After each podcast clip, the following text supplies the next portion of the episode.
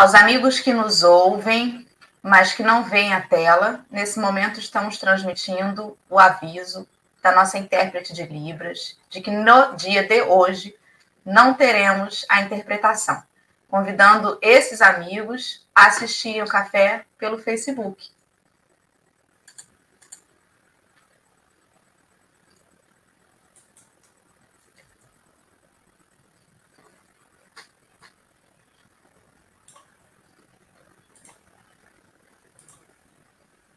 Bom dia, pessoal, muito bom dia, sejam todos bem-vindos a mais um Café com o Evangelho, neste dia 12 de maio de 2023. Estamos aqui reunidos novamente, né, recebendo os cumprimentos amáveis dos nossos amigos do chat, Dalvinha Santos, Rejane, a Vera Generoso, bom dia para Consul. Bom dia para Dona Geni, para Cris. Um ótimo dia para Maria das Graças, para Fátima Ué. Sônia Vale, eu não quero nem falar da Sônia Vale. Ainda, Ainda isso? Nada. Ah, vale, manda de novo mensagem. Para ver se volta para o início da fila. Vale, pelo amor de Deus, eu não aguento. Todo dia que eu passo vergonha ao vivo, porque eu falo que eu tenho que falar com Sônia Vale já tem uma semana, gente. Eu estou engolida pela rotina aqui depois que acaba o café. Eu preciso falar Sônia Vale, meu Deus. Declair, bom dia, bom dia para todo mundo que está chegando aí. Sejam bem-vindos a mais um café nessa manhã. Eu vou dar uma pausa no comentário da Evinha, Eva Maria. Com licença, Eva, vou dar uma pausa aqui no comentário para fazer nossa aula de. Eu, eu dei uma pequena parada que eu lembrei que Eva é o nome da, da, filha de uma prima minha, que eu ainda não conheci pessoalmente, a Evinha. Quando eu falei Evinha, veio a imagenzinha da bebezinha na minha cabeça. Então, estamos aqui numa tela retangular do YouTube. Para os nossos amigos que estão nos ouvindo, estamos dispostos em três retângulos menores. Eu estou no primeiro retângulo, no canto superior esquerdo. Acima desse retângulo tem uma tarja escrito Café com Evangelho. Eu sou a Dora, sou uma mulher branca, de cabelo castanho, uma mecha grisalha na frente. Ele está solto, liso, na altura do ombro. Estou usando um fone de ouvido é, vermelho na orelha esquerda. Estou com uma camisa branca. O fundo da minha tela é uma cadeira gamer preta e uma parede branca à direita, com uma bancada branca e um pedacinho de um violão pendurado aparecendo. Ao meu lado, no canto superior direito, está Henrique Neves, que é um homem moreno, de cabelo castanho, preso para trás num coque na cabeça. Ele está com barba e bigodes espessos, escuros. Ele usa um fone de ouvido na orelha direita, uma camisa num tom verde bem clarinho. O fundo da tela dele é uma parede numa cor cinza escuro com teto e laterais na cor branca. Abaixo de nós está o nosso convidado de hoje, que é o Flávio Silva. O Flávio é um homem indígena. Ele tem o cabelo castanho, bem, bem curtinho. Ele usa uma barba e um bigode também bem ralinho, né? Não é muito longo. Ele está vestindo uma camisa preta, um fone de ouvido, um fone de ouvido nas duas orelhas uma camisa preta. O fundo da tela dele é uma parede branca, mas à direita a gente vê uma mesa com alguns objetos dispostos né, em cima. Livros, uma plantinha e um, um bonequinho de São Francisco né, no fundo ali na mesinha. E no cantinho direito da tela, aquele desenho de Jesus que faz parte do layout aqui da nossa tela, da cintura para cima, sorrindo e acenando para os companheiros que assistem o café. Muito bom dia, Henrique Neves. Bom dia, Dora, Flávio, sempre um prazer receber, Flávio. Dora, é um prazer estar com você, Dora. Estou todo dia, mas prazer mesmo assim. Que bom. Né? bom dia, bom dia. Sexta-feira, dia 12 de maio. Olha, eu preciso lembrar vocês que domingo, por mais que seja um dia comercial, é o Dia das Mães. Então, cabe aquela lembrancinha, aquele abraço mais apertado, aquele, aquela ligação mais demorada para saber como estão nossas mamães, nossas vovós. Então, para vocês que ainda têm a, a mamãe de vocês encarnada aqui, vale a ligação, vale a ida. As que não estão encarnadas mais, vale aquele pensamento, aquela prece, aquele elevado de pensamento boa e aquela relembrar quanto elas são queridas e amadas aqui. Flávio, bom dia. Flávio faz tempo que não vem. Eu lembro, Flávio. Flávio já tem que se apresentar de novo. E foi com a gente mesmo, foi a mesma Não, o Flávio só vem comigo. Tem algumas pessoas no café que só vem comigo. Eu sei disso, que a espiritualidade trabalha para ouvir junto. Então, eu sei, eu sei escala do Flávio, porque quando eu tô, o Flávio tá. Quando o Flávio tá, eu tô. Flávio, já tem que se apresentar de novo, se apresenta e dá um bom dia. É, bom dia a todos. É um prazer estar aqui com vocês novamente. E que bom que calha sempre de estar aqui com o Henrique fazendo presença. É, sou psicanalista, sou indígena, sou espírita, estudioso, espiritualista também, porque é bom a gente aprender de tudo um pouco. E parabéns para você que está aqui, né? Sete horas da manhã, vindo adquirir conhecimento e partilhar desse bate-papo também. Muito bem. Eu, eu, costumo dizer que, com certeza, alguns companheiros aqui do chat são mais assíduos do que eu mesma, né? No dia que eu não estou na escala, às vezes eu acordo assim, meu Deus, vou perder o café, né? E o pessoal já está aqui, bem, né, marcando presença, bem cedinho, com disciplina. E é parabéns mesmo, porque graças a todos esses amigos aí que a gente segue perseverando no estudo, né? Vai dando força aí um para o outro. Então, meus amigos, para vocês que estão nos assistindo ao vivo, estão no chat aí das plataformas do Facebook ou do YouTube, já colocamos aí o link que vai levar estes amigos para o texto de hoje, que faz menção ainda ao Evangelho de João, capítulo 14, versículo 1. Irmãos inconformados, foi publicado na edição de agosto de 1976 na revista Reformador, né? E aí eu fico pensando, se foi publicado ali, com certeza deve ter sido escrito antes, né? Não sei. Dificilmente foi escrito em agosto de 1976. Até publicar, né? Então, imagina é. quanto tempo já não tem. Não é um post de Facebook. Não, é, é um post de Facebook, exatamente, né? Ainda mais em 1976, para publicar uma coisa em agosto, acho que pelo menos, no mínimo, um mês de antecedência tinha que ter, né? Enfim, Está aí, publicado na Reformador, e fica até hoje para que nós possamos ter acesso, que a gente consiga estudar juntos aí. Então, busque lá o texto, se não der tempo agora, salva aí o link para mais tarde você recorrer de novo, né? E estudar. Não se limite a esse pequeno tempo que passaremos juntos nessa manhã. E vamos que vamos. Eu saí do negócio para testar e agora que eu vi que eu tirei o, o texto dali do dos bastidores, mas depois eu ponho de novo, não tem problema. Eu agora estou aqui pensando, cadê o texto que eu já tinha passado para o teleprompter e lembrei que eu saí para consertar um negócio e vamos lá. Henrique, querido, para a gente começar, você pode fazer a prece para gente, por favor? Posso. Vamos lá. Nesse momento, quem quiser, quem se sentir confortável, fechar os olhos, quem puder fechar os olhos, mas mais do que os olhos físicos, elevar esse pensamento, essa conexão com a espiritualidade, esse nosso irmão que está do nosso lado, esse nosso mentor que deseja sempre o melhor para a gente. É, agradecer pela oportunidade de estar aqui, estudando, dedicando esse período para esse aprimoramento moral, aprimoramento de conhecimento, de dar uma mudança de perspectiva na nossa vida, que na nossa rotina tão material, tão corrida, muitas vezes nos falta visão, espaço para a gente ter essa ideia de que existe um propósito maior a gente estar aqui, existe algo que quer que a gente melhore, algo que nos ama, que a gente possa aproveitar essa oportunidade da melhor forma possível e que tenhamos um bom estudo, uma boa sexta-feira, um bom dia, um bom final de semana e esse Dia das Mães que se aproxima seja sempre recebido com muito amor e carinho. Que assim seja. Graças a.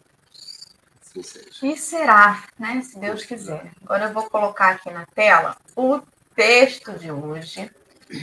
E passará em letras brancas num quadro negro. Nós estamos os três agora empilhadinhos à esquerda da tela. Vou dar o play aqui no teleprompter e o nosso amigo Fábio vai fazer a leitura na íntegra do texto. Quando ele finalizar, a gente vai voltar para a configuração anterior da tela e aí sim a gente começa o, o bate-papo. Pode começar, Flávio. Irmãos inconformados, compadece-te dos irmãos inconformados e impacientes. Muitos deles afirmam que o mundo é uma estância de lágrimas, incapazes de ver a beleza do encantamento com que a terra os reúne no regaço materno, sempre mais acolhedores cada manhã. Vestem a lã que os defende contra o frio, sem raciocinar quanto à pele nua da ovelha que lhes formou o agasalho. Enodoam fontes que lhes propiciam sustento. Consomem frutos preciosos sem maior consideração para com as árvores depredadas regozijam-se com o sacrifício dos animais que lhes apoiam o reconforto, sem pesquisar-lhes o sofrimento. Quando encontre semelhantes companheiros, ouve-lhes com serenidade as palavras ásperas com que se instalam na ingratidão contra a escola sublime, na qual se acham provisoriamente internados para efeito da evolução e auxiliando-os tanto quanto possas, disseminando paz e amor no mundo educandário em que nos habilitamos para espiritualidade maior, a plenos céus. Evite discussões vazias e não procures modificar os irmãos que jazem nas sombras da incompreensão. Segue adiante com a bênção de tua fé, amando e servindo sempre. Os companheiros inconformados são enfermos de espíritos que, um dia, volverão à própria saúde e qual ocorre a muitos outros doentes da alma, arremetem-se contra a vida e às vezes até mesmo contra o próprio Deus, mas não sabem o que fazem. Emmanuel. Nossa, é um texto assim, ele começa bem poético, mas é profundo, porque ele traz aí a questão da inconformidade. O que é inconformidade? É quando eu não concordo com alguma coisa ou eu sinto que algo falta e cria um vazio. Mas se eu ficar nesse estado da inconformidade e eu não buscar uma ação, porque muitas vezes a gente estagna, né? E ali no texto é bem claro. E aí eu vou para um estado só do reclamar ah, eu não concordo com isso, eu não concordo com a chuva que está caindo, eu não concordo com o que a pessoa me falou, eu não concordo com o que o palestrante lá na casa espírita disse. Ah, eu não concordo com esse versículo da Bíblia aqui, né? Também não concordo com Kardec, e aí eu vou discordando, vou discordando. Quando você se dá por conta, você vai estar num estado de ansiedade, porque você não concorda, está inconformado e não consegue fazer nada para mudar aquele estado. E a ansiedade ela vai trazer depois uma depressão. Então, nós temos vários vieses, né? Então, nós podemos nos inconformar com pequenas coisinhas e também se conformar, inconformar com grandes coisas. E aí cabe o discernimento de entender: isso aqui eu posso mudar? O que, que eu posso fazer de diferente? E muitas das vezes as situações acontecem para nós meros mortais porque nós estamos no processo evolutivo e nós não nos damos conta que muitas das vezes eu é para o nosso bem.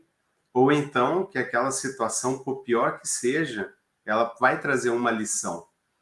Mas o mais importante de tudo, eu, Flávio, né, diante dessa inquietação do espírito que eu falo, é você tomar uma ação. Se eu não me conformo com o meu relacionamento, o que, que eu posso fazer para mudar ao invés de reclamar? Ao invés de só questionar, ao invés de brigar e bater de frente? Se eu não concordo com a situação do meu trabalho, por que, que eu não busco outro? O que, que me impede de fazer isso? E outras coisas maiores, né? com as injustiças, por exemplo. Mas, por outro lado, se nós não tivéssemos essas pessoas inconformadas, nós não teríamos um mundo como é hoje. Né? Como eu falei com a Dora mais cedo, nós não estaríamos aqui hoje na frente de uma câmera abrangindo mais, né, botar milhares de pessoas, porque isso vai à frente. Nós não teríamos o conforto do chuveirinho quente, né? Do micro-ondas, que você vai lá, aperta um botãozinho e, e tem a sua comida quentinha. Nós não teríamos as casas espíritas na estrutura que tem hoje, nós teríamos os livros, não teríamos o conhecimento. Ou seja, nós estaríamos praticamente estagnados.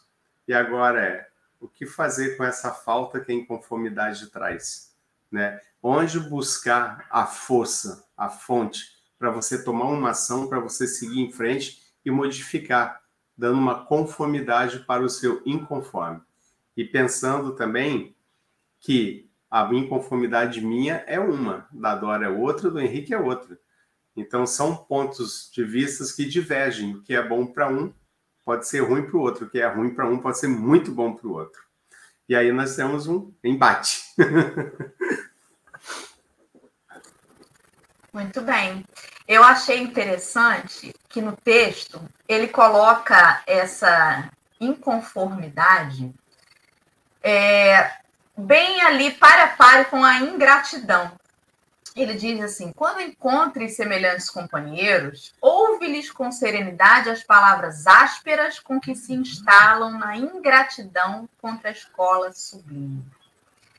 Há uma diferença entre eu estar inconformada, levantar e mudar, e eu estar inconformado, sentar no problema e só blasfemar, reclamar e maldizer. Uma promove uma ação em que eu procuro o progresso, procuro a mudança, procuro a melhora. E na outra, eu sento e geralmente procuro culpados. Ai, está assim porque meu vizinho é assim. Ah, está assim porque o governo é assim. Está assim porque meu pai fez isso comigo né? E a outra é, rapaz, isso tá assim, o que, que eu posso fazer para tentar melhorar isso, deixar isso aqui um pouquinho né, mais confortável? Então, tem uma diferença. O sentimento parte do mesmo, uma inquietação de que isso aqui não está legal. Mas o que, que eu faço com essa inquietação? Se você senta em cima do problema e procura culpado, você se torna geralmente uma pessoa de fala áspera, porque é como se você estivesse sendo injustiçado. Não merecia estar aqui nessa situação. Eu não merecia ter que levantar para ligar um botão na televisão. Eu merecia um controle remoto. Eu não merecia ter que tomar um banho gelado. Eu mereço um banho quente. Então, essa situação faz com que a gente não tenha a lente da gratidão de perceber que, em contrapartida, quantas outras coisas a gente se utiliza e se serve de tudo que está no nosso entorno. A lente da gratidão faz com que a gente se sinta agraciado. Naquela frase, dai de graça o que de graça recebeste, que está lá nas instruções dos discípulos, né? Essa graça, segundo está no Evangelho segundo o Espiritismo, é a possibilidade da gente conseguir perceber uma benesse e transformar aquilo numa ação para fora. Eu, eu não sei exatamente aonde está. Eu fiz esse estudo recentemente na, numa turma que a gente estuda junto. Eu acho que está no capítulo 4 ou 14 do Evangelho segundo o Espiritismo, em que ele fala sobre a graça. E aí fez todo sentido. A graça é a boa vontade. Quando você diz assim, Flávio te deu isso de graça, não tá te cobrando nada. Não de graça. De graça é o quê? De boa vontade, sem esperar recompensa. A ingratidão é quando você está toda a vida esperando recompensa. Fulano foi ingrato comigo. Ou seja, eu esperava que ele pelo menos me agradecesse.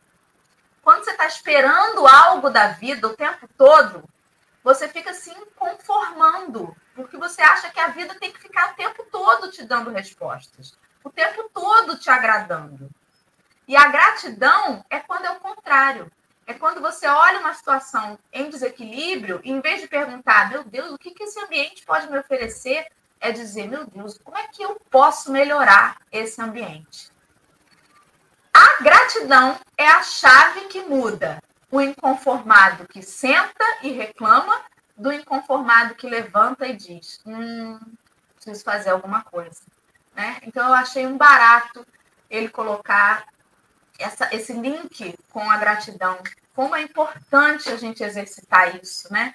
Nos dias nublados, como nos dias de sol, perceber o que, que tem em cada um e não fazer com que as minhas atitudes dependam de como está o meio externo.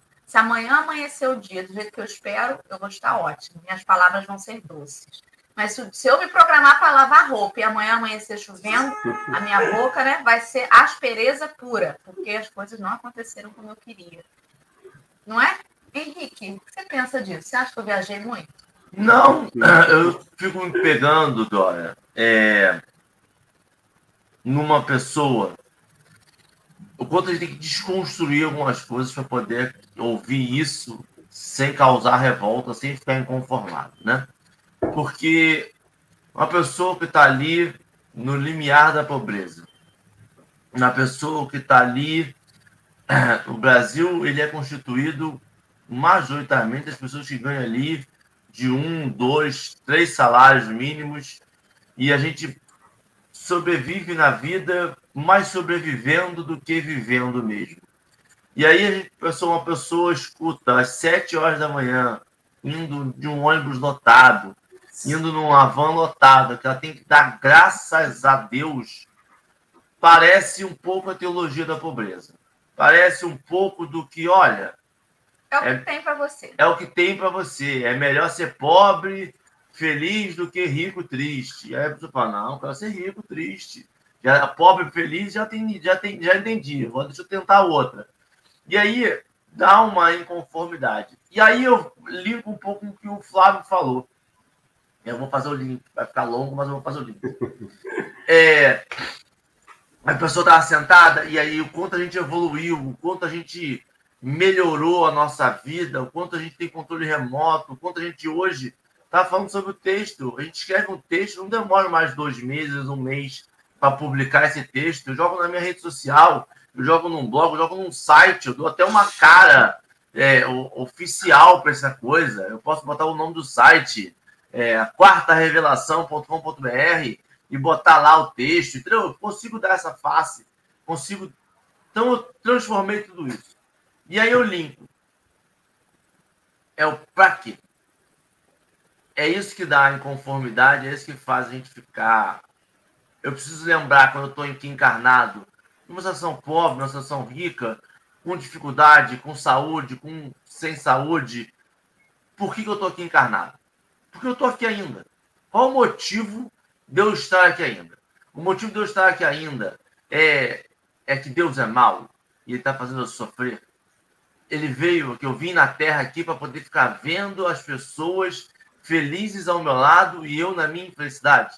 É para isso que eu continuo acordando. Porque eu poderia dormir e não acordar mais. Eu poderia ser atropelado, eu poderia cair um helicóptero na minha casa onde não passa helicóptero. Eu poderia sofrer um raio, eu poderia um boi me pegar. Eu poderia fazer o que tiver. A vida é frágil. Por que a gente está aqui? Qual o propósito de estar aqui? Aí a gente tem um sentimento de gratidão. Eu estou aqui ainda. Eu ainda estou aqui. Eu preciso perceber o que, que eu tô, o que está me fazendo sofrer, e o que está me fazendo ser feliz. E aí eu vou lembrar que a minha felicidade não é sobre as coisas que eu compro, é sobre com quem eu converso, é com quem eu estou ali compartilhando naquele momento. E aí eu entendo que a gente correu errado. Porque eu fico, sabe, às vezes me pegando, sabe? Eu pego um aparelho que não tem nada ligado nele, do nada começa a tocar um som. Rádio sempre me deixou muito louco. Do nada a televisão sintoniza um negócio que está aparecendo lá em outro país, vindo por uma onda invisível que chega na minha televisão. Tudo isso por conforto. A nossas, nossos avanços, a grande maioria deles, alguns avanços foram médicos que se transformaram em, em, em rotineiro, mas alguns deles foram somente por conforto. Eu acredito, por exemplo, o controle remoto foi por conforto. Com certeza. Foi por conforto. Foi um não preguiçoso, queria né? levantar. Foi um preguiçoso. O micro-ondas foi um preguiçoso. Porque achava que botar na panela demorava mais do que botar um prato lá dentro e já estava só uma porção. Preguiçoso. E aí eu fico pensando, Flávio, o qual é a potência que nós poderíamos ser de cuidado um com os outros, de perceber um aos outros, se nós tivéssemos guiado toda essa potencialidade de desenvolvimento, de descoberta para o nosso bem-querer. Se nós tivéssemos escutado Jesus há dois mil anos atrás lá, dizer assim, amai-vos uns aos outros, se eu tivesse guiado toda a minha descoberta para assim, isso vai amar alguém? Quando eu crio uma, uma bomba de Hiroshima, é para causar amor? Não, tira. Quando eu pego um revólver, é para causar amor? Não, tira. O que, que eu posso transformar isso? Aonde eu estou gastando meu esforço? E aí eu linko com a pessoa que está trabalhando de manhã cedo. A gente se esforça todo dia. Todo dia a gente tem um- um- uma, uma grande gama de esforço que a gente faz. Agora, para quê? Com quem? Sabe? E aí, aproveitando a presença do Flávio aqui, que a gente percebe isso, o quanto a gente se desprendeu dos nossos ancestrais.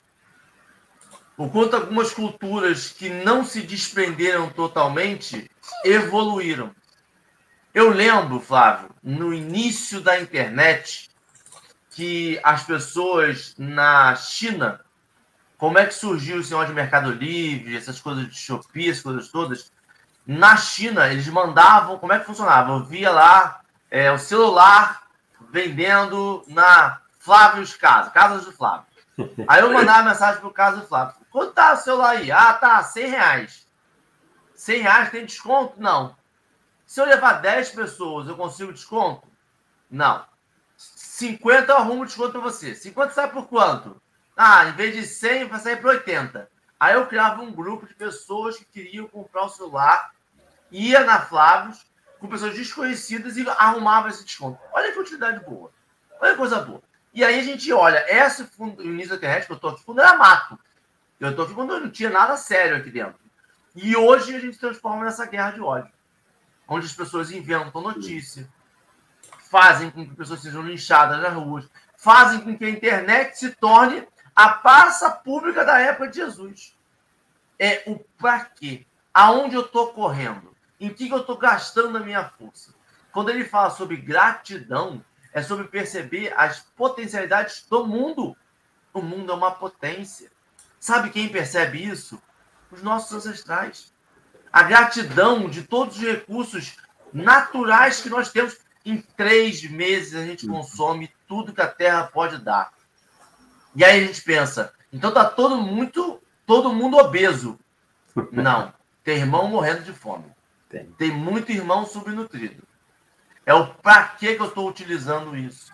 Esse esforço, essa potência, essa coisa boa, eu estou utilizando para amar uns aos outros ou para apenas me amar? Sei, falei demais. Salva nós aí, Flávio. Bom, vamos lá. São muitos pontos, né? Vamos começar assim. Né? Que ele tem uma parte lá que ele fala do, do que a gente se alimenta e não nem sequer se consterna com a dor da árvore, né? É, vamos imaginar, pegando o texto bíblico, se o maná continuasse caindo do céu, né? A pessoa simplesmente estava lá, na hora daquela horinha, tu caía o maná, você comia. E aí uns ficaram inconformados que aquilo caía só em determinado momento, mas eu sinto fome em outras horas. E aí? Como é que fica isso? Então vou estocar esse negócio. Aí Deus falou assim: ah, ok, vocês estão estocando, então agora vocês vão plantar, vocês vão colher, vão ter trabalho. Né? E aí a gente vai para o nosso viés do nosso planejamento reencarnatório.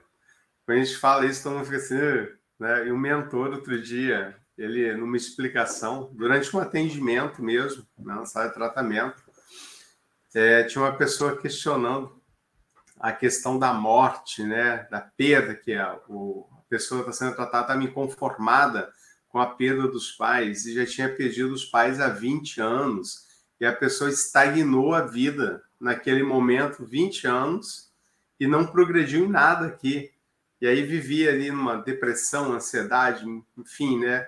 E veio até uma patologia física muito séria por conta disso. Aí o mentor falou assim: quando vocês fazem o planejamento encarnatório de vocês e vocês decidem o que vocês vão ser, como vai ser seus pais, o que vocês vão passar e até o dia do desenlace de vocês, do desencarne, é tudo decidido. Por que vocês sofrem assim? né? O próprio mentor questionando isso, mas para que a gente buscasse, ele falou assim: olha, se você olhar pelo lado do, do, da reencarnação, nascer é triste. Parem para pensar. Você já sabe tudo que você vai passar, tudo que vai. E por que, que você quer nascer? né? Que vem na, na questão se for para que eu tenho isso tudo? Então, a, a grande questão é o sofrimento né, de você se conformar com a vida. Por que, que eu me conformo com a vida? Vamos trazer a conformidade agora. Eu me conformo com a vida porque é a oportunidade que eu estou tendo de a minha consciência adquirir mais conhecimento né, e trabalhar isso em prol do amor, em prol da, da bondade, eu vou colocar assim, porque fizeram uma pesquisa nos Estados Unidos antes da, da pandemia né, sobre o que quem sabia o que, que era amor, quem amava de verdade. E das milhares de pessoas que entrevistaram, apenas 5% sabiam que era o amor. E aquilo chocou, porque se você leva para uma escala maior, as pessoas não sabem. Então, o maior princípio de você estar aqui, além do conhecimento que você adquirir, é você se amar. Eu sempre falo, se você não se ama, você não sabe amar o outro.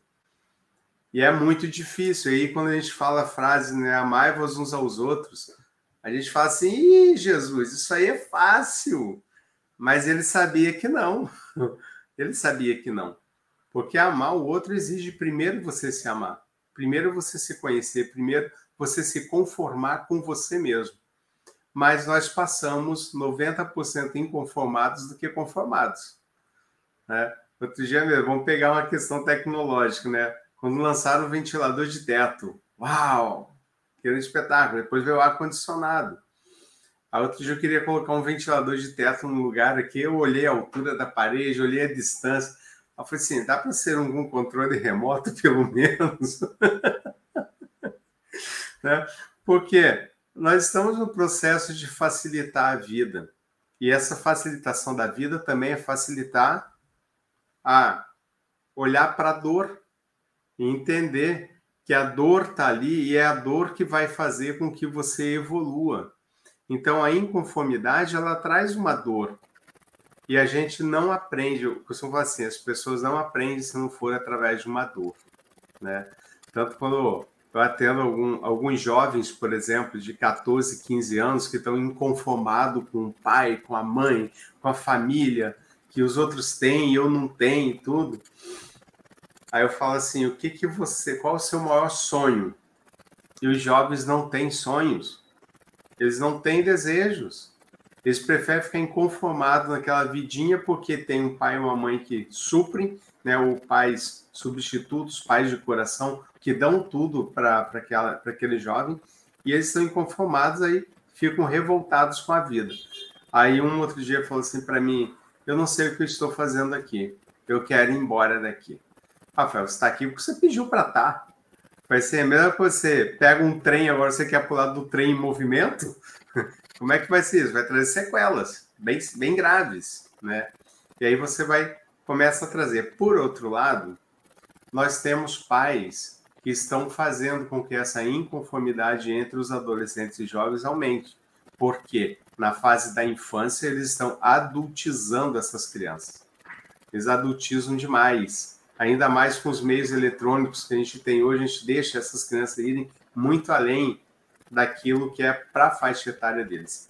E aí, quando eles estão lá na fase da juventude, os pais infantilizam eles. Porque traz uma inconformidade que eu acho que eu não dei para o meu filho tudo que eu tive que dar. Eu trabalhei demais, eu fiquei fora, eu não tive tempo, eu não brinquei, não levei no parquinho, não fui para festa de amiguinhos, né? Ou então, muitas vezes, eu me dediquei muito à espiritualidade para ajudar o outro e eu não apliquei aquilo dentro da minha casa, dentro da minha família. E aí nós vemos que, quando toca no assunto da ancestralidade, se não fosse os nossos ancestrais também terem se inconformado com as situações, hoje nós não estaríamos aqui, mas não é só a questão do material, nós não estaríamos aqui com a consciência que nós temos hoje. Porque você vê, eu estou com 50 anos. No meu tempo de criança, eu olhava para uma pessoa de 50 anos, era uma pessoa acabada, já era ancião. Eu já fala assim: pode encomendar o caixão aí que está quase. Né? Hoje não. Hoje você vê pessoas de 70 anos aí muito fortes. Por quê? Não se conformaram. E aí você trouxe uma questão muito bacana da pobreza. Quando eu vim para Macaé, eu tinha 11 anos. Meus pais se separaram e a minha mãe veio do sul para cá para começar uma vida nova trouxe um dinheiro, emprestou para o irmão dela, que nunca mais devolveu e expulsou a gente da casa dele. Aí você imagina, uma mulher com três filhos, não tinha para onde ir, nós fomos morar onde? Morro São Jorge, barraquinho 3x4, né? que não tinha fogão, a gente cozinhava no, no, no tijolinho, tinha um banheiro que não tinha porta, né? eu fiquei com trauma de banheiro sem porta há muito tempo, e minha mãe dormia numa beliche, com meu irmão mais novo embaixo, meu irmão do meio em cima, e eu dormia num bolo de papelão. Eu ia na rua, catava os papelões assim e fazia a minha cama ali, forrava, né? E foi assim, um aprendizado muito grande. E eu fiquei inconformado com aquela situação. Eu lembro das palavras da minha mãe: Meu filho, a partir de hoje você só vai estudar e trabalhar até que seus irmãos cresçam. Eu e você vamos fazer isso. E aí eu virei para ela e falei assim: Então tudo bem, em três anos eu estou saindo daqui. Eu não quero ficar morando aqui, não. Em três anos a gente vai para outro lugar. Porque nós temos condições de fazer algo para melhorar. E foi o que foi feito. Então, em dois anos, a gente saiu do morro. Né? Vamos para uma casa melhor. E eu trabalhava de, de pintor de carro, né? pintor e lanterneiro. Eu só tinha uma muda de roupa boa. Então, eu botava essa muda de roupa boa, ia trabalhar, botava o macacão, tirava o macacão e ia para a escola à noite. E um dia encher o meu macacão de graxa, de brincadeira, e eu estraguei minha única roupa que eu tinha. E aquele dia, a inconformidade virou uma revolta. Foi assim: chega, chega, para mim já deu, não quero mais isso aqui. Aí eu, eu lembro até hoje, eu fiquei com uma raiva tão grande, mas eu comecei a fazer uma prece. E falei assim: olha, Deus, eu estou aqui por algum motivo. Eu tinha 14, 15 anos. E se eu estou aqui por algum motivo, e você é pai, como dizem que é, então, por favor, abre um caminho aí para mim, me dá uma luz, porque eu não quero mais ficar nisso. E naquela hora veio da minha tela mental um lugar que dava curso aqui em Macaé. E eu fui lá e falei com a mulher, falei, eu quero fazer o curso de datilografia na época, né? Sou dinossauro. Mas eu não tenho dinheiro para pagar a senhora. Eu não tenho. Quando eu começar a trabalhar, eu pago a senhora acreditar em mim, tudo bem. E ela olhou, foi lá na, na, casa onde eu morava no morro, olhou as condições, né? Depois foi até bom que ela conseguiu uma geladeira para gente, um filtro, aquelas coisas. E ela falou assim: Eu vou te dar então os cursos e vamos ver se você vai merecer. E aí que vem, para você sair da inconformidade, você tem que ter merecimento, senão você não vai. E o curso que eram seis meses, eu fiz em três meses. Tava lá todo dia, de 8 da manhã às 6 da tarde. Tá, tá, tá, os dedos já não aguentavam mais, eu terminei o curso. Ela falou assim: Eu vou te dar um curso de auxiliar de escritório agora. Eu fiz o curso. Aí um belo dia ela falou assim: Você pode vir limpar uma caixa de gordura para mim? Posso, mas tá sujo, tá fedorento o negócio, tá? Tá lá tudo transbordado. Falei: Não tem problema. E ela falou assim: Então você vem mais arrumadinho, porque vai ter gente de fora lá em casa. Eu não quero que você esteja em, é, desconforme com eles. Eu lembro dessa palavra até hoje. E aquilo chocou. Ah, vai ter o que chocou? Algo por dentro veio e conformou. Né? Falou assim: não, vai. Aí eu falei: não, eu vou tranquilo. Quando cheguei lá na segunda-feira, Henrique, você não sabe o que essa mulher fez comigo. Você não tem noção. Ela me botou dentro de um carro e falou assim: vem comigo, nós vamos comprar um material para você limpar o negócio. Aí parou no pátio de uma empresa, ela falou assim para mim, olha, é, apareceu uma oportunidade muito boa. E a partir de hoje você começa a trabalhar aqui nessa empresa como office boy, com carteira assinada, com tudo que você vai ter direito. Né? E eu até me emociono. Foi um momento muito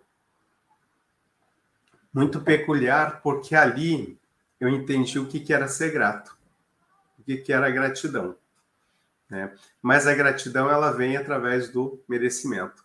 Então eu precisaram alguém fazer algo comigo para eu me conformar muito com aquela situação e sair dela. Mas a grande questão é isso: se eu tivesse só reclamado, blasfemado e, e continuado lá, eu estaria no mesmo lugar até hoje, na mesma situação. E nós estamos aqui, né? Como o Henrique falou, para que, que eu estou aqui? É esse conhecimento que nós precisamos adquirir, mas ele não vai vir de forma fácil. Ele vai exigir uma ação, ele vai exigir um esforço, ele vai exigir ali muita gratidão. E depois, muitas vezes, a gente consegue sair daquela situação indesejável e a gente nem sequer para para agradecer. Então, eu, eu agradeço, já acordo o dia agradecendo. Outro dia, uma mentora falou para mim, eu conversando com ela, eu pedi, ah, eu preciso, quero pedir. Ela falou assim: é, faz um silêncio, por favor. Aí, uma mentora fala assim, você já para e fala, opa. Ela falou assim, presta atenção no que você está falando. Você quer o quê? Eu quero pedir. Ela falou assim para mim, você já é copo cheio. Você pode pedir o que for, só vai transbordar. Enquanto você não pegar o que você já pediu e aplicar na sua vida e começar a fazer algo com isso, não adianta mais pedir. Aí eu perguntei para ela, e como é que eu vou esvaziar esse copo? Ela, primeiro, agradecendo.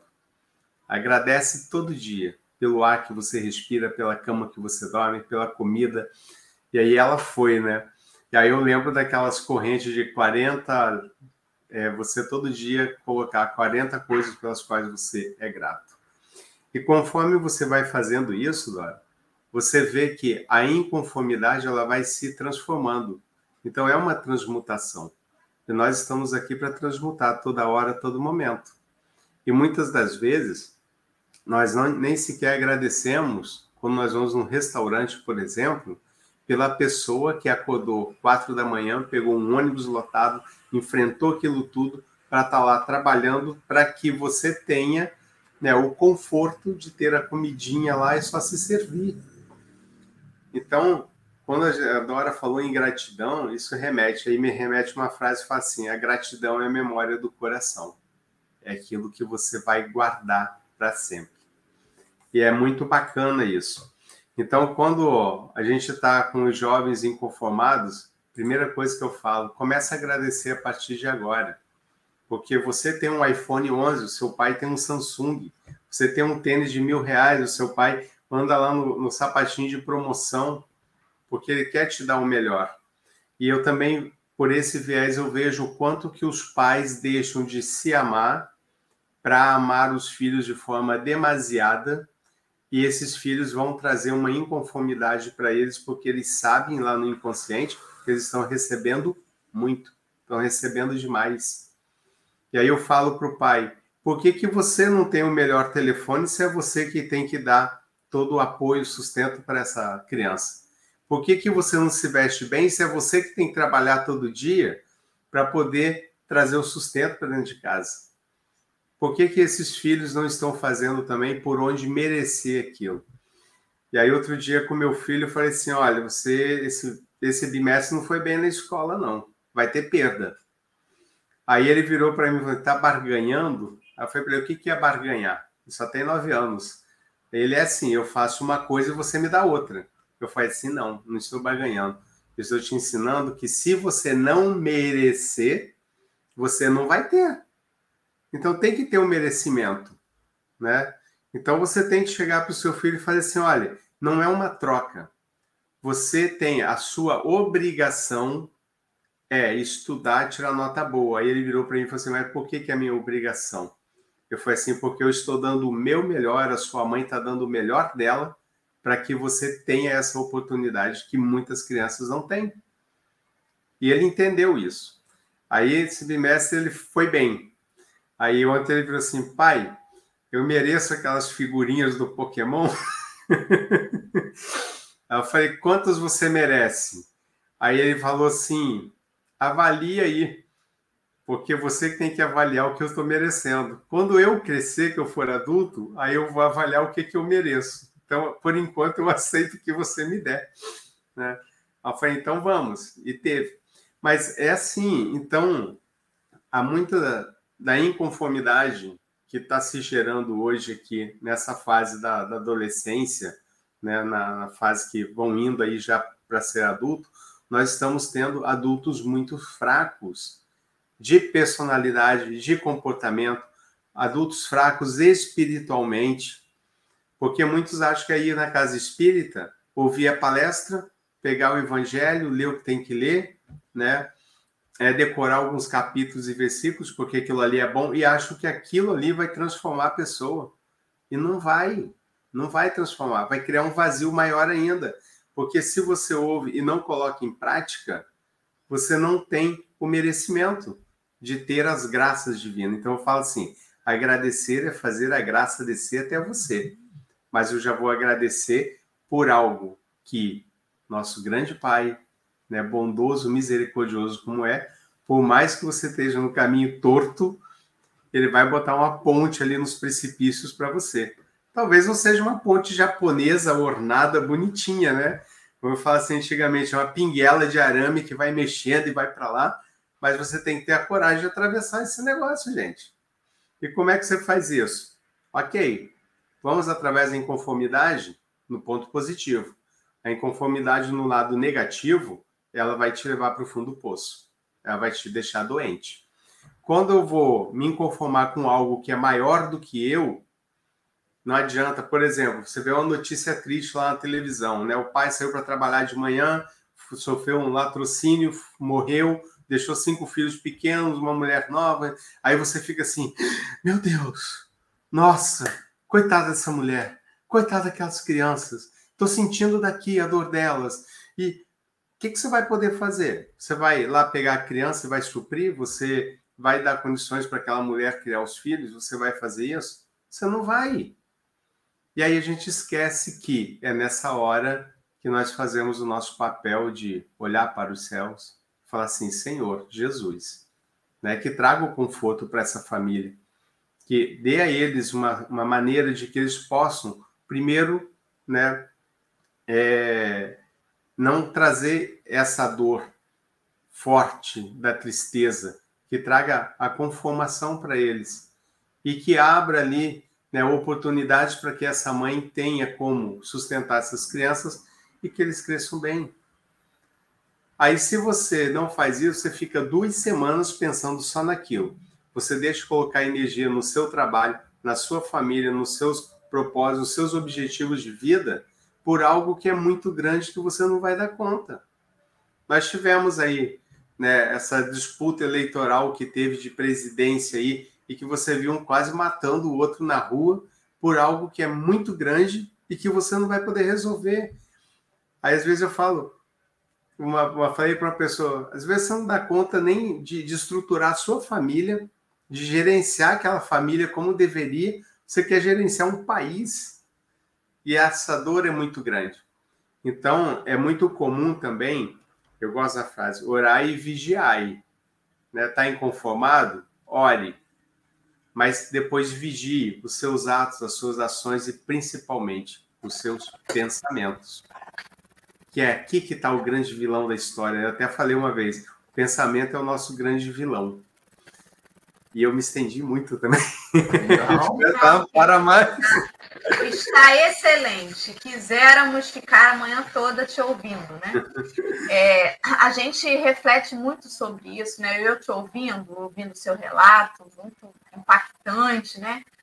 Mas pensando como que é tão individual para cada um, essa, essa tal dessa meritocracia Sim. é uma coisa muito perigosa na matéria, porque senão a gente começa a achar que todo mundo pode, todo mundo pode. Pega a exceção e, a, e, e, acha que aquela exceção é a regra, enfim, isso é um perigo.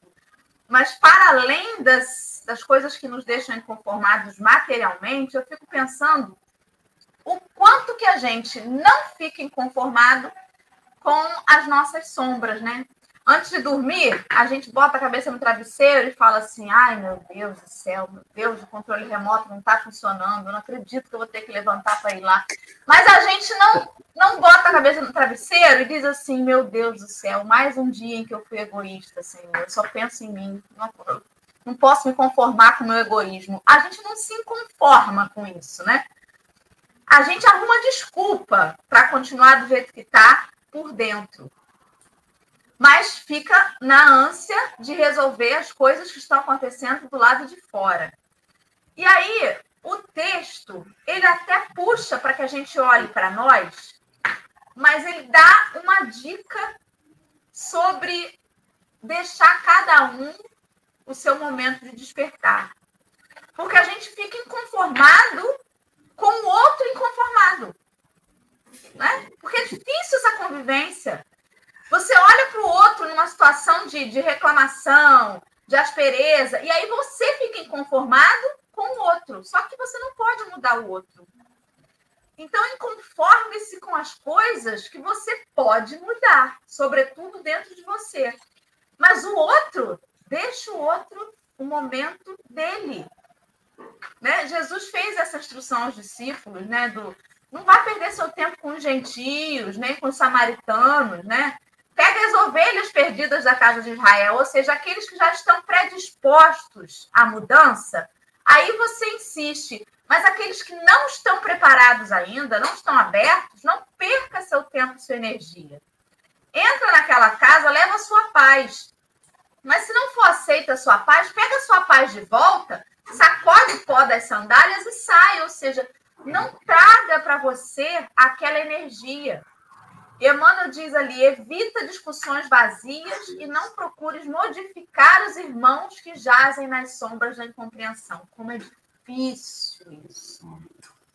Como é difícil isso. Nessa altura do campeonato, eu escuto pessoas dizendo assim: porque eu perdi todos os meus dentes depois que eu tomei a vacina. Aí eu paro e falo: meu Deus. E aquilo me traz uma sensação de inconformidade. Eu fico inconformada de ouvir isso. Aí eu venho hoje, tipo, escuto isso ontem. Venho hoje no texto e, e ele me diz: não discuta, não procura modificar o outro, porque o outro está enfermo.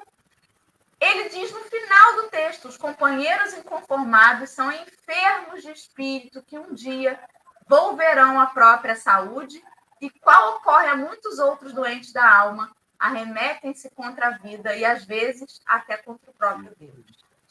Mas não sabem. Mas não sabem o que fazem, porque nós também muitas vezes estamos enfermos assim, tal qual os nossos amigos, né, de caminhada. Quantas vezes a gente também fica nessa revolta, né? E aí quando tem um, um um tempo, um distanciamento histórico, a gente olha para trás e diz assim: meu Deus, eu realmente não fazia ideia do que eu estava fazendo. E graças a Deus, alguém teve misericórdia da gente naquele momento. Então, por que, que agora eu não vou ter com o outro, né?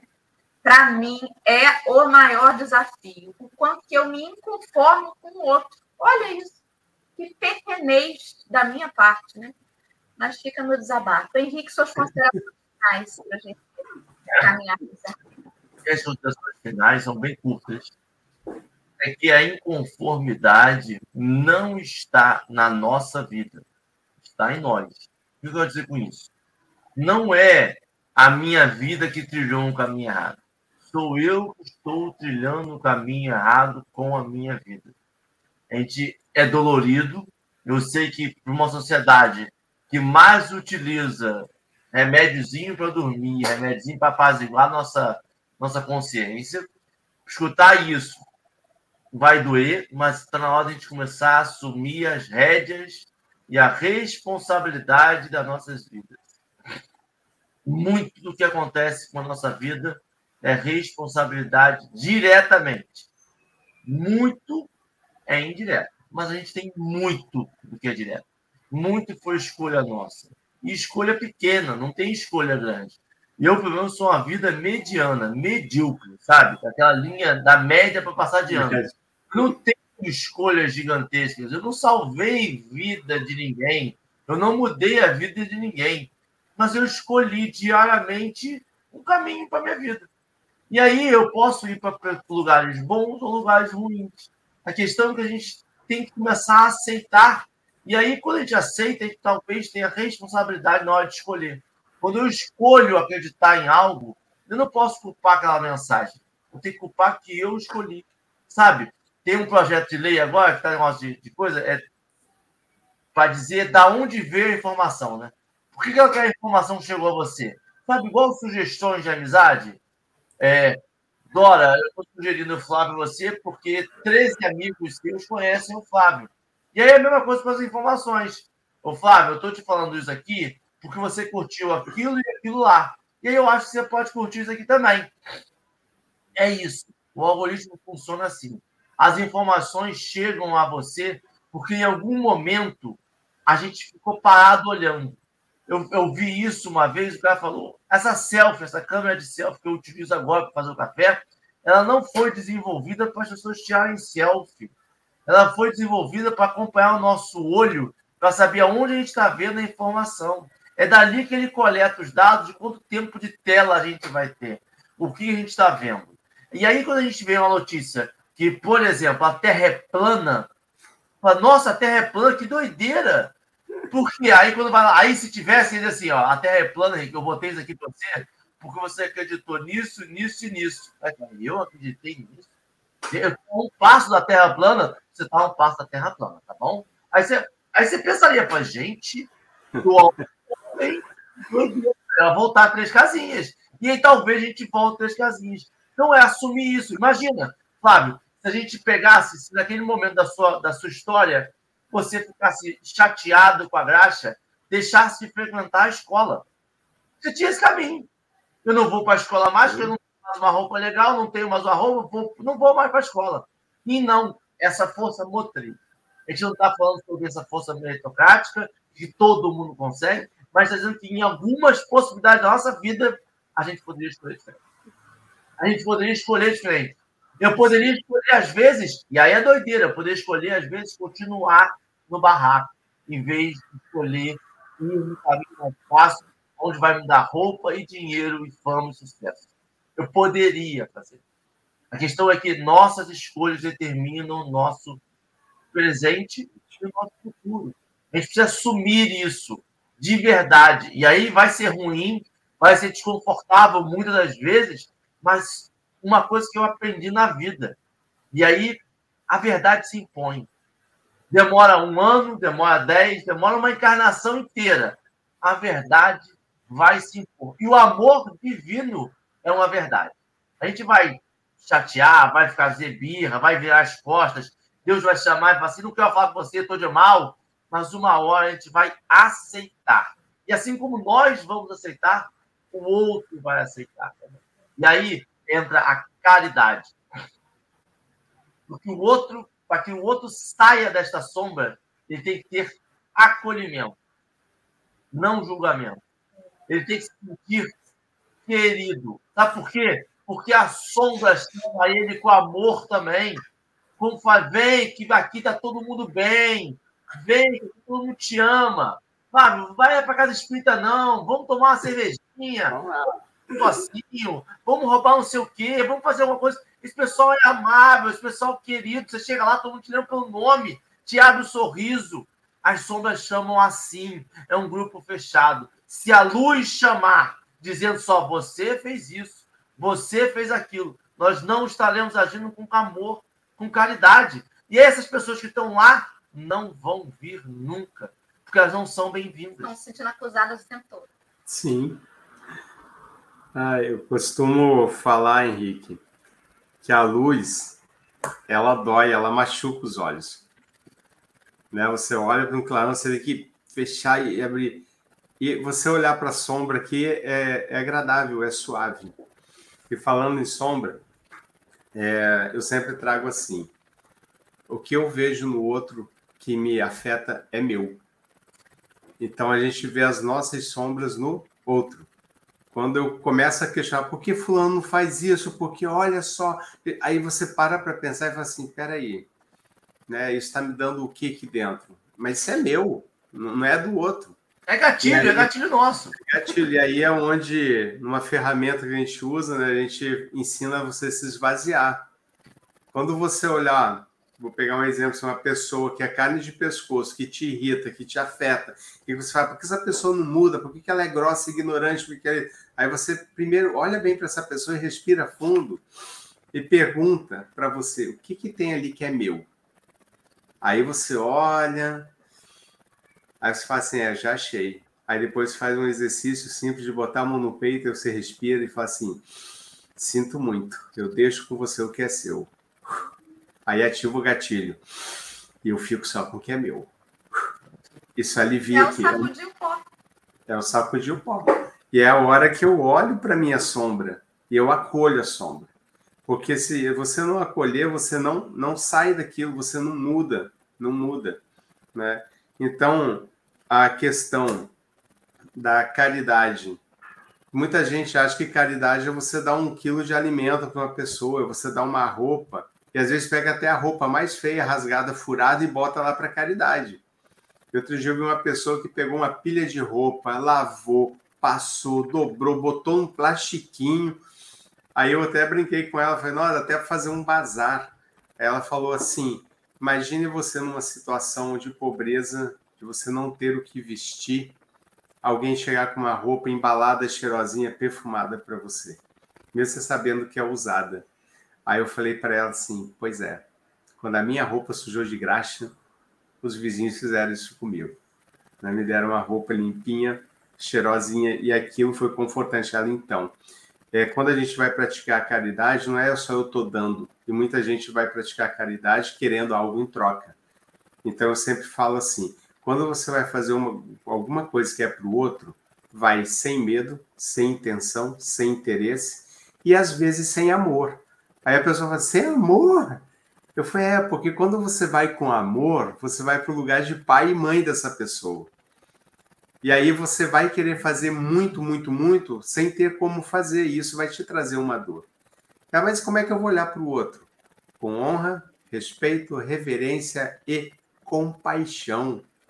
Porque a compaixão você não pega a dor do outro e traz para você, mas você leva uma palavra de conforto, você leva um carinho, um acolhimento, como a Dora falou, né? E a partir daí, você olhando com compaixão, você sai daquela posição de pai e mãe, sai do lugar de grande. Porque muita gente fala assim, eu ajudo, mas é com amor. Não é, você está enorme aqui, a se sentir no máximo, porque você está numa situação melhor do que aquela pessoa. E quando eu olho com compaixão, eu estou olhando de igual para igual. Né? Eu até falo assim muitas vezes, ah, porque fulano fez comigo, não pediu perdão. Eu falei assim, sinto muito, mas para mim, Flávio, o perdão está aqui, ó, para Cristo, aqui em cima. A gente está aprendendo o que é perdão, mas você precisa praticar todo dia. Então, às vezes a pessoa fala assim, desculpa. Eu falo, eu não posso desculpar você, porque desculpa é tira a minha culpa. Aí eu vou pegar, tirar essa culpa, vou fazer o que com ela? Ficar para mim? Não, né? O perdão, a gente tem tem um desequilíbrio aí, porque quem quer ser perdoado vai para um lugar muito baixo e o que vai perdoar vai para um lugar muito alto. Aí, como fala assim, eu te perdoo. Eu te perdoo. E enche o peito aqui e sai feliz da vida como fui o maior perdoou. Foi assim, então, é muito simples. Alguém fez algo com você, olha para essa pessoa e fala assim: olha, sinto muito. Porque quando eu falo sinto muito, eu estou olhando para a sua dor. E a pessoa fala assim: eu sinto muito também. Ela olhou para a minha dor. E quando se olha para essa dor, você acolhe. E aí vem a compaixão, né? É, é você olhar com esse amor, com cuidado devido, mas sem que eu traga isso para mim. E a inconformidade, ela é boa, né? Dependendo do ponto de vista, como Dora falou, tudo em excesso é ruim.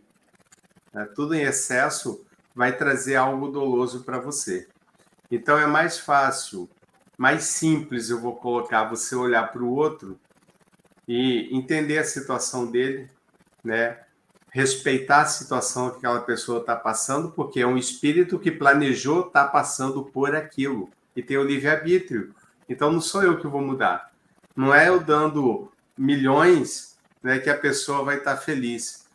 perguntei para uma jovem outro dia que estava pensando em suicídio. Falei assim: se eu colocar 100 mil na sua conta, como é que você vai acordar amanhã? Vou acordar feliz. Hum. Se eu colocar 10 milhões na sua conta, como é que você vai acordar? Nossa, vou acordar muito feliz. E se eu colocar 100 milhões na sua conta, mas você não pode acordar? Aí ela, não, espera aí. Aí eu 100 milhões eu não posso acordar? Eu falei, é, você quer? Não, não quero não. Então olha como você olha para a vida e você quer viver. Se 100 milhões não pagam a sua vida, então é sinal que ela vale muito. Então vamos aproveitar esse momento, vamos sair da inconformidade, vamos se resignar com a vida, não com a vida que você tem, mas com a vida que o Criador te deu, oportunidade que ele te deu, você está aqui adquirindo conhecimento, de você estar tá vivendo, está impactando a vida de outras pessoas, porque esse que é o, o grande motivo. Até o café com o evangelho, quantas pessoas o café impacta com os assuntos que são trazidos aqui. Talvez a pessoa não tenha a vida que eu tive, não passou pelo que eu passei, mas basta uma vírgula para mudar uma história toda. Né? Então, se não puder pegar a frase, a palavra, pega a vírgula, então, e faz o diferente. Confia, né? Traga para você o sentimento de gratidão, que é um sentimento que cura. Tem pessoas que começaram a trabalhar a gratidão, elas estagnaram o câncer, estagnaram doenças graves, né? Passaram a ser mais felizes. E depois o sentimento agradece. Agradece porque a vida é curta. A gente pensa que é, nós temos menos um dia, nós não temos mais um dia. É menos um Flávio, dia. Flávio, é difícil até para a gente interromper você, porque o café São oito e oito da manhã, já passamos quase dez minutos do nosso horário de terminar. E é difícil, porque cada hora você entra num nicho que dá, que dá vontade da gente comentar mais. E aí eu vou fazer outra consideração final. Não pode! Fazer, não, não vou. Não vou porque não dá. Mas a vontade é grande, né? Aí eu faço uma consideração que desperta no Henrique uma outra reflexão que quer considerar e volta para você. E aí, de outro café. Eu vou ter que marcar, Flávio, né? Mais a miúde. Demorou demais a voltar. Então, meus amigos, eu quero agradecer a todos que estão com a gente no chat até agora. Muito obrigada, né? Pega esse café de hoje, esse linkzinho de hoje, joga lá, por acaso, no grupo da família, fala assim, Ih, mandei por engano, mas deixa lá, lá, joga no grupo lá do trabalho, Ih, gente, mandei sem querer, né? Mas aí, deixa lá. Então, eu quero agradecer demais a você pela sua participação. Muito obrigada, viu? Obrigada, Henrique. Obrigada a todos os amigos do chat sintam-se todos abraçados e acolhidos. É, o pessoal tá dando uma ideia boa aí de mandar para o Márcio, da SESC, por favor, fazer uma palestra aqui na SESC. Aí. Eu concordo. É isso Márcio. Aí. Vamos lá. Antes era a Geisa, né? agora, agora é Márcio. O pessoal ficava no chat assim, Geisa, Geisa. Agora é Márcio. Então, meus amigos, muito obrigada. Flávio, querido, você pode fazer a prece final para gente, por favor? Posso sim. Eu vou pedir para todos que estão assistindo que tire esse momento para vocês. Feche seus olhos, respire, respire. Sinta como é bom o ar entrar e sair do seu corpo. Sinta o movimento que seu corpo faz. E se conecta agora com o pulsar do seu coração. Sinta seu coração pulsando em consonância com o ar que você respira sinta seu corpo. E nesse momento, traz para sua tela mental todas as coisas pelas quais você é inconformado. E traz também tudo aquilo que você realizou a partir da sua inconformidade. Amado Mestre Jesus, Nesse momento, agradecemos a oportunidade de termos estado aqui trazendo esse estudo, essa profunda reflexão.